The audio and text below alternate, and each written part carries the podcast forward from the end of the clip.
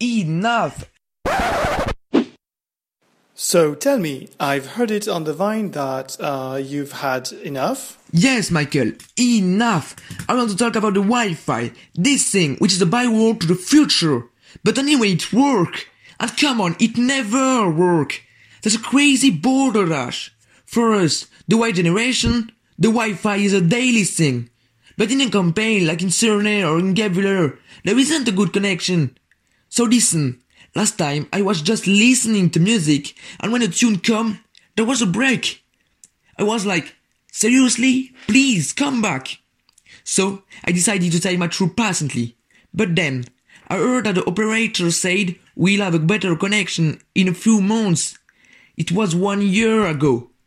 12 months, 12 long months without any connection. So today I'm fed up. Every time I heard people which receive the so-called fiber. So I have a question for you, Michael.